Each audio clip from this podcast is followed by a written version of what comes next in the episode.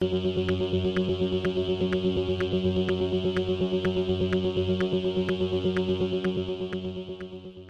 y caballeros, bienvenidos a 10 a 15, un podcast donde se habla de películas y series en un lapso de 10 a 15 minutos. Yo soy Ángel y en este episodio voy a estar hablando de la película española The Vault.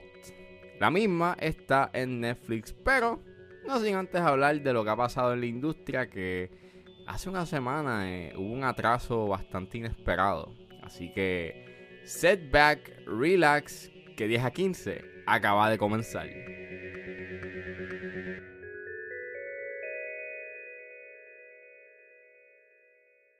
Pues Clifford the Big Red Dog ah, fue atrasada hace una semana.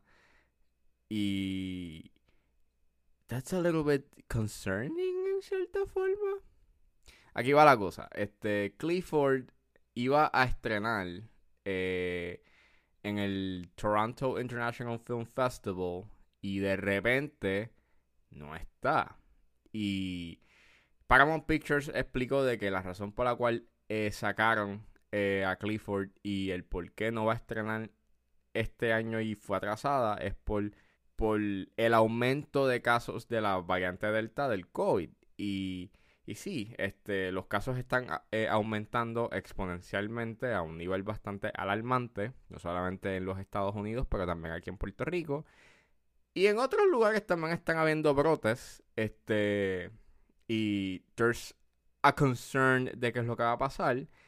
Y pues este Paramount eh, decidió atrasar la película eh, para el próximo año, pues por cuestiones este, monetarias, porque pues ven que ahora mismo no es razonable lanzar la película pues para que no genere los ingresos que ellos quieren. Así que, ¿qué puedo decir respecto a esto? Mira, no sé. Este, ustedes dirán, por, o sea, bueno, si atrasan Clifford, pues big deal. Es una mala película o se ve que es una mala película y es como que sí, pero ¿es it really? I mean, sí es bastante preocupante de que ya empiecen a haber eh, atrasos. Este es por lo menos es el único atraso que eh, se ha visto eh, por el momento, pero quién sabe si las cosas van, si, si, si, si se sigue aumentando los casos y por lo menos en Nueva York ya, ya empezaron a dar esta restricción de que no puedes entrar a sitios cerrados a menos que tú tengas evidencia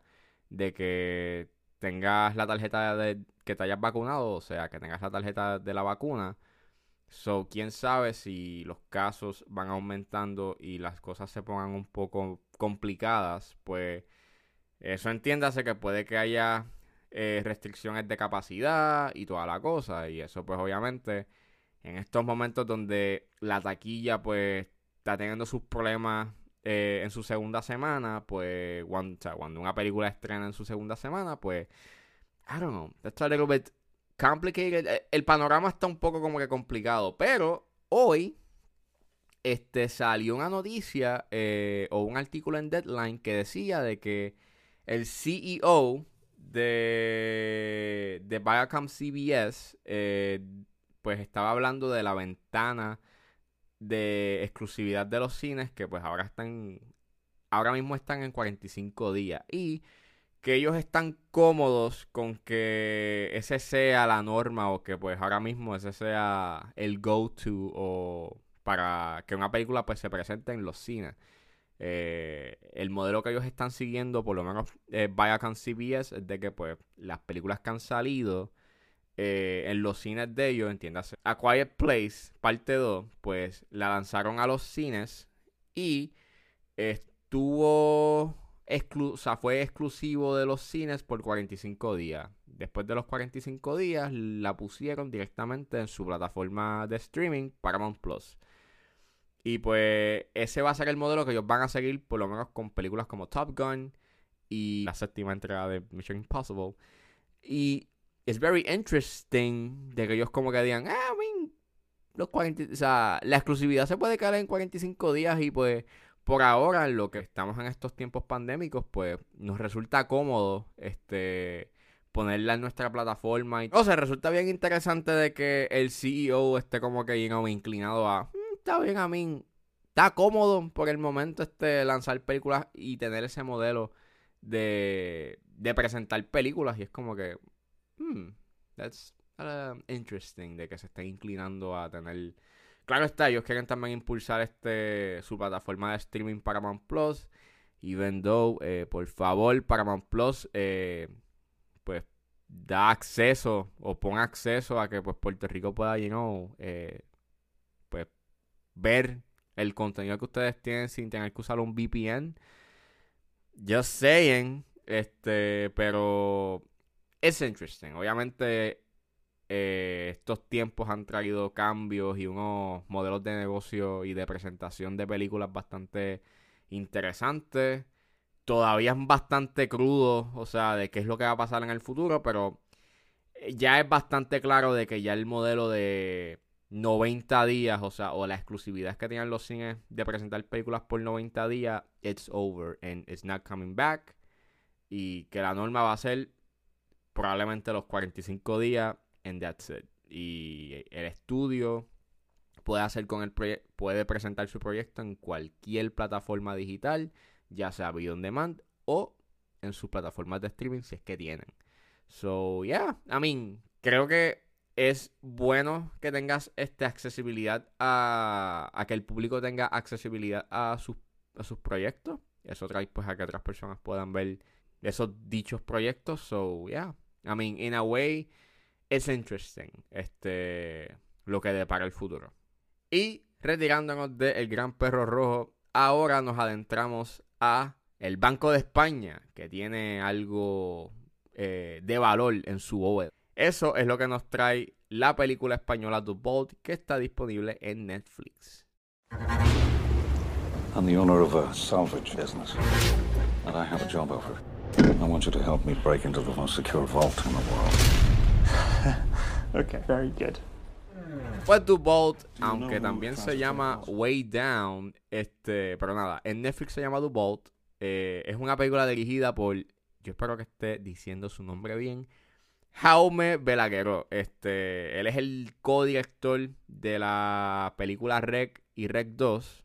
Aunque también él hizo eh, Rec 4, Apocalypse. Y esta es su nueva película eh, que es escrita por Rafa Martínez, Andrés M. Copel, Borja Gles Santolaya Michelle Gastambide y Robin F. Y eh, es protagonizada por Freddie Highmore, Sam Riley, Astrid Burgess, Frisbee, eh, Liam Cunningham, Luis Tosal y Axel Stein. Y trata sobre este genio en la ingeniería que eh, se interesa en una bóveda que tiene el Banco de España. Hace un escuadrón y roban lo que está en la bóveda, en una de las bóvedas este que tiene el Banco de España, que es súper infalible y que es como una maravilla de la tecnología y de la seguridad, durante la Copa Mundial de la FIFA del 2010.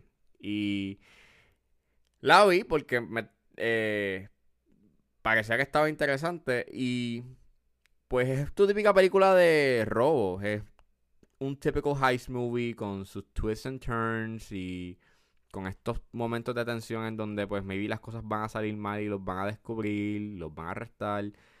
And it's okay, it's entertaining. Visualmente se ve bonita, ese creo que es uno de los grandes highlights de la película y se ve que tiene calidad o que hubo un presupuesto bastante grande porque hay bastante, you know, hay multitudes y, hay unos, unos tiros bastante ambiciosos en all that stuff.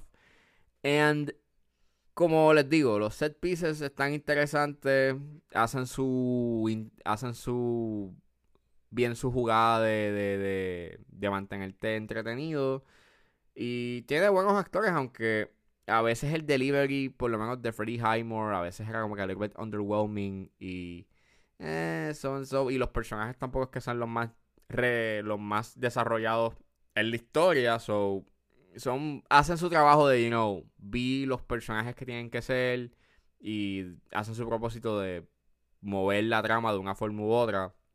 And that's it. Eh, hace su trabajo de eso, de entretenerte, aunque no, re, no revolucione eh, el género ni reinvente la rueda. Es that's that's it. It's an entertaining movie que se ve bien, que tiene calidad en cierta forma and tiene y, pues sigue su lo típico que tú verías en una película de robos como Ocean's 11, 12, 13 o cualquier otra película de de robos. And yeah, así que si la ven por ahí en Netflix o si les, si les aparece en su en su recomendación en Netflix, pues ya la puedes ver y you're gonna have you're, you're gonna have fun. It's a very, you know, entertaining movie y no tiene ninguna otra intención nada más que eso, entretener.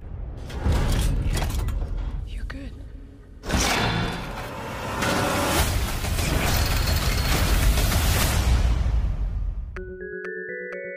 Bueno, eso fue todo en este episodio de 10 a 15. Espero que les haya gustado. Suscríbanse a mis redes sociales. Estoy en Facebook e Instagram como ángeles.pr. Me pueden buscar en su proveedor de podcast favorito como 10 a 15 con Ángel Serrano. Gracias por escucharme y nos vemos en la próxima.